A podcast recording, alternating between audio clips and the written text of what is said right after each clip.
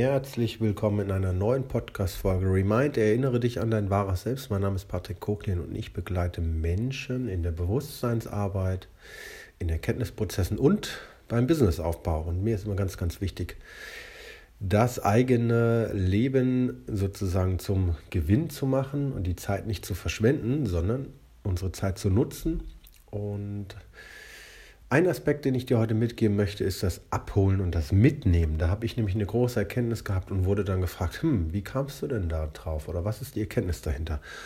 Wenn du dich fürs Abholen und Mitnehmen interessierst und vielleicht ein bisschen immer an den Begriffen angeeckt bist, dann lade ich dich ein, in diese Folge näher reinzuhören. Also abholen und mitnehmen man könnte jetzt auch sagen Pacing und Leading im Englischen. Also Pacing heißt ja so viel wie Geschwindigkeit, Verbindung herstellen, Geschwindigkeit aufnehmen, mitgehen. Und das Leading ist die Führung. Und äh, viele, viele Menschen, glaube ich, übersetzen das mit Abholen und Mitnehmen. Vor allem im Management-Kontext ist das oft ein Thema in der Führung von Teams. Und ich dachte immer, hä, was meinen die denn da? Und kürzlich sind mir ein, zwei andere Sachen aus meiner Lebensgeschichte aufgefallen, weil ich ja diese Timeline-Ausbildung mache. Und in der Timeline-Ausbildung geht es darum, wie du die Situation im Hier und Hier heute, negative Gefühle, Traumata, negative Glaubenssätze und solche Sachen auflösen kannst und verändern kannst, um natürlich weiter in der Zukunft voranzuschreiten. Man könnte auch sagen, mach deine Geschichte zum Unterstützer oder als Geschenk oder als größten Schatz.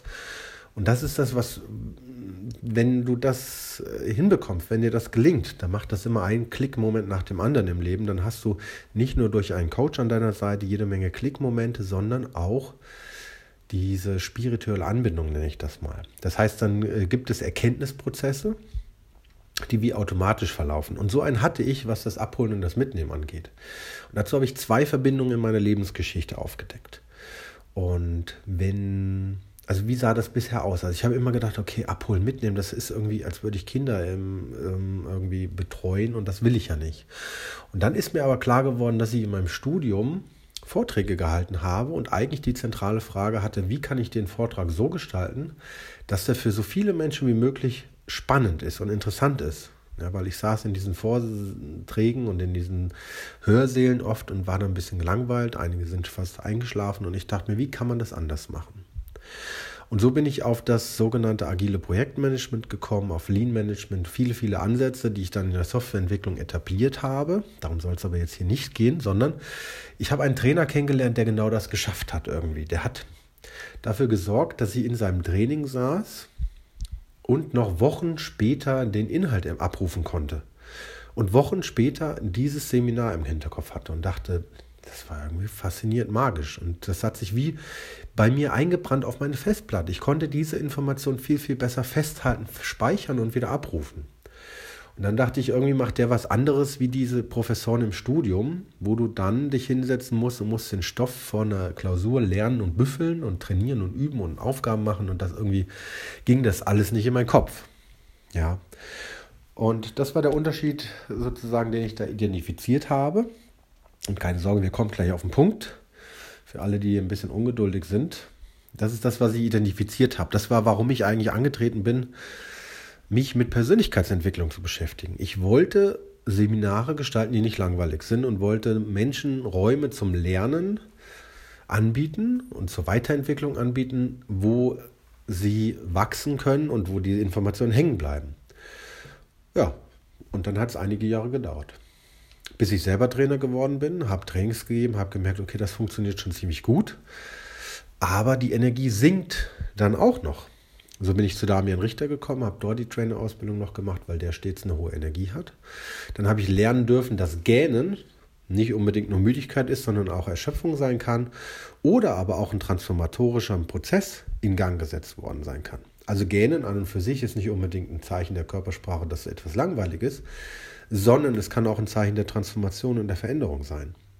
Damit gibt das Ganze eine neue Bedeutung und ich glaube, es ist keine Schönrederei, sondern das konnte ich bei mir selber feststellen, dass ich im Coaching begonnen habe zu gähnen. Und das ist keine Müdigkeit, sondern sozusagen, dass innerlich ein Prozess abläuft. Und wenn du jetzt gähnen musst, dann halt dir wenigstens die Hand vor den Mund.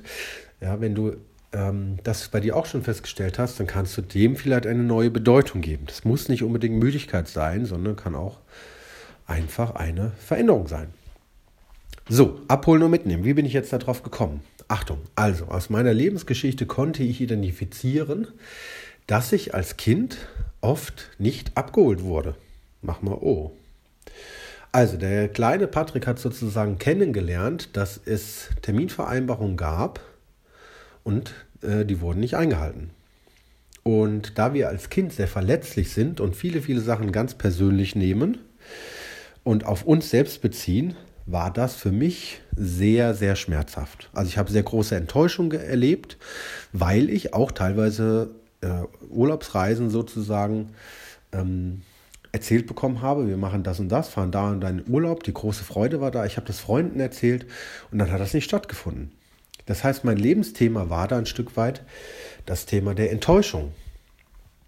Jetzt kam Damian Richter, Destiny Masterclass, und erzählte über Enttäuschung. Und erzählte uns über das Regelwerk, über Wenn-Dann-Verknüpfung. Und das kenne ich sehr gut aus, dem, aus der Softwareentwicklung, weil dort arbeiten wir natürlich auch mit vielen Fallbeschreibungen. Wenn dann, dann das, dann so. Und das geht mit unserem Gehirn auch. Das heißt, du kannst dich umprogrammieren gedanklich, indem du diese Wenn-Dann-Verknüpfung änderst.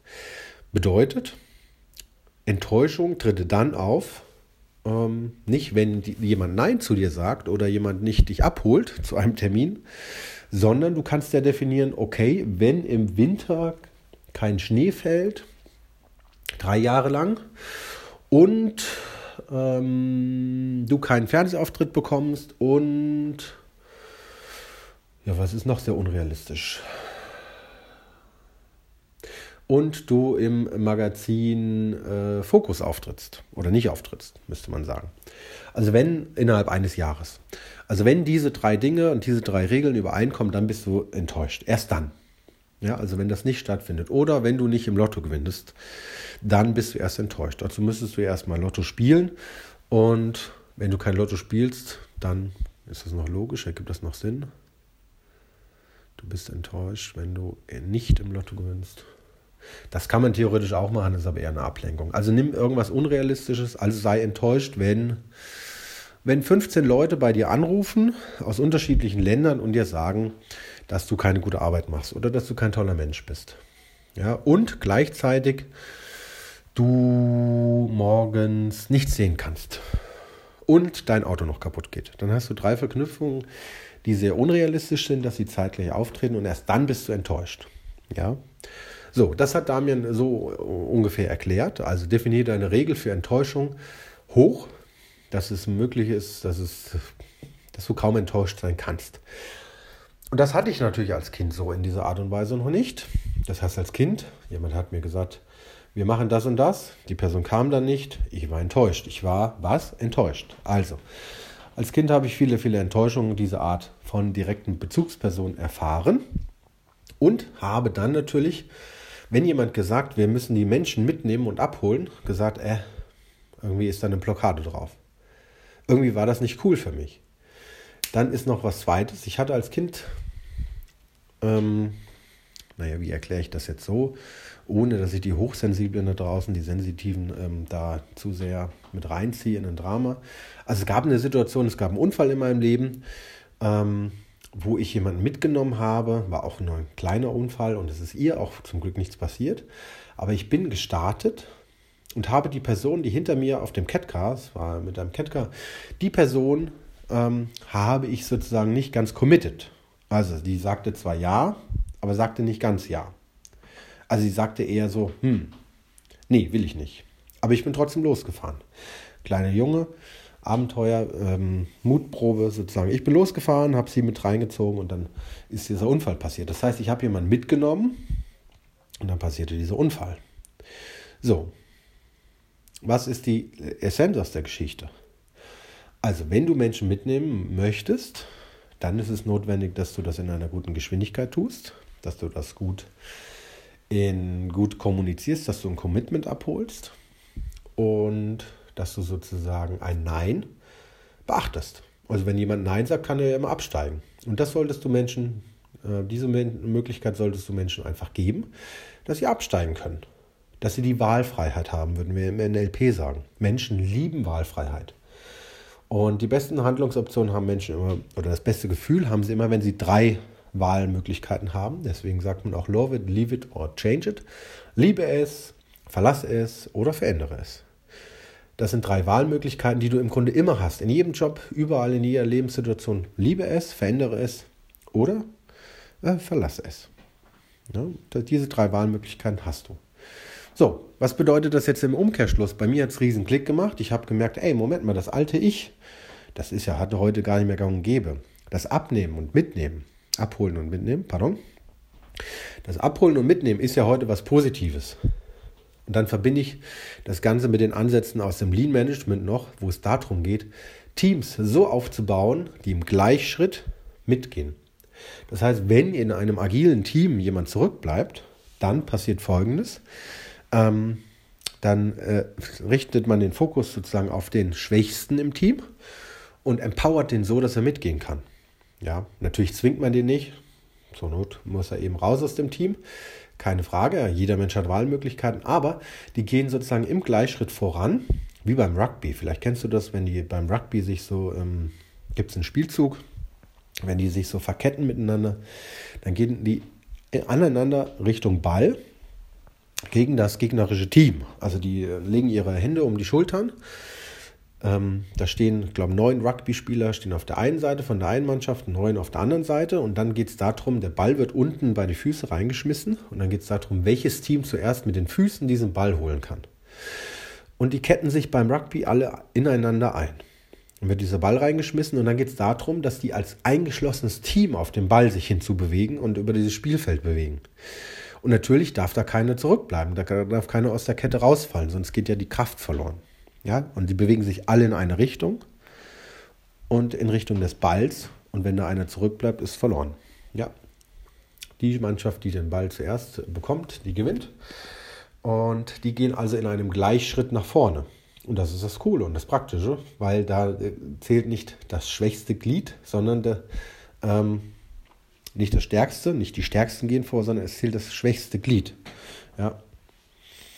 Also, das ist sozusagen das, ähm, was die Essenz daraus ist. Das heißt, wenn du eine Bewegung gründest oder eine Gruppe, dann konzentriere dich auch hin und wieder mal auf die Schwächsten, hol die mit ab, frage, was die brauchen, um mitgehen zu können, und dann holst du sie wieder mit ins Boot. Ja? Also die Schwächsten geben dir mit ein Feedback. Das sind natürlich nicht die Taktgeber, die geben nicht den Ton und die Geschwindigkeit an, aber es ist manchmal gut, die auch mitzunehmen, weil dann kriegst du ein Gefühl für die Gruppe und kannst im Gleichschritt dich auf ein Ziel hinzubewegen. Okay? Also, das ist das Thema, was ich mit Abnehmen und Mitnehmen hatte. Ähm, begründet daraus eine negative Erfahrung und vielleicht hilft dir auch die Timeline-Transformation. Die startet wieder im Januar, eine neue Ausbildung, eine eigene Coaching-Ausbildung, in der du lernst, wie du Menschen dadurch führen kannst und selber deine Themen lösen kannst. Ähm, kannst sozusagen da dich gerne bei mir melden, wenn du Interesse hast und hast vielleicht einen Einblick bekommen. Und solche magischen Erkenntnisse und Einsichten habe ich regelmäßig in meinem Leben und hoffe, dass dir das Aufschluss gegeben hat. Gib diesem Podcast gerne eine positive Bewertung bei iTunes und wenn du eine Frage hast, melde dich dir gerne bei mir. Danke fürs Zuhören. Ciao.